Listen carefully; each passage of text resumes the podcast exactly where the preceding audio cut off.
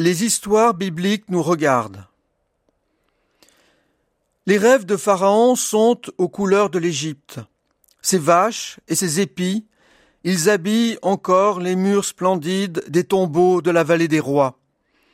Mais si l'auteur biblique a pu s'inspirer du récit d'un voyageur relatant ce qu'il a vu là-bas, l'Égypte dont parle la Genèse n'est pas seulement, pas d'abord, un pays réel dans l'histoire réelle.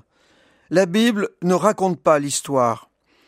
Il lui arrive bien sûr de le faire, et c'est aux historiens de discerner là où c'est le cas.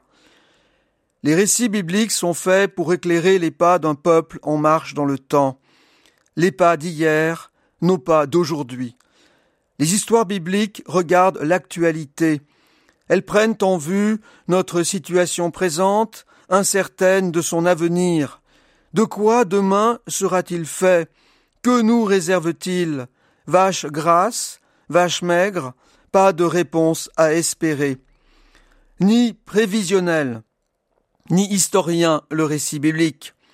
Dans l'histoire de Joseph, l'interprétation du songe de Pharaon ne se décide ni pour vache grasse, ni pour vache maigre, puisque les deux seront au rendez-vous et à égalité mais sur les conseils inspirés de Joseph.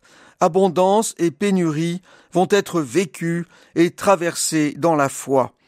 La foi préserve de l'orgueil en situation d'abondance et elle donne la force d'espérer en situation de manque. La leçon vaut toujours. La Bible ne raconte pas l'histoire des générations passées, non cette sagesse de Dieu qui a su inspirer leur chemin elle en garde la mémoire pour que nous marchions, nous aussi, à sa lumière.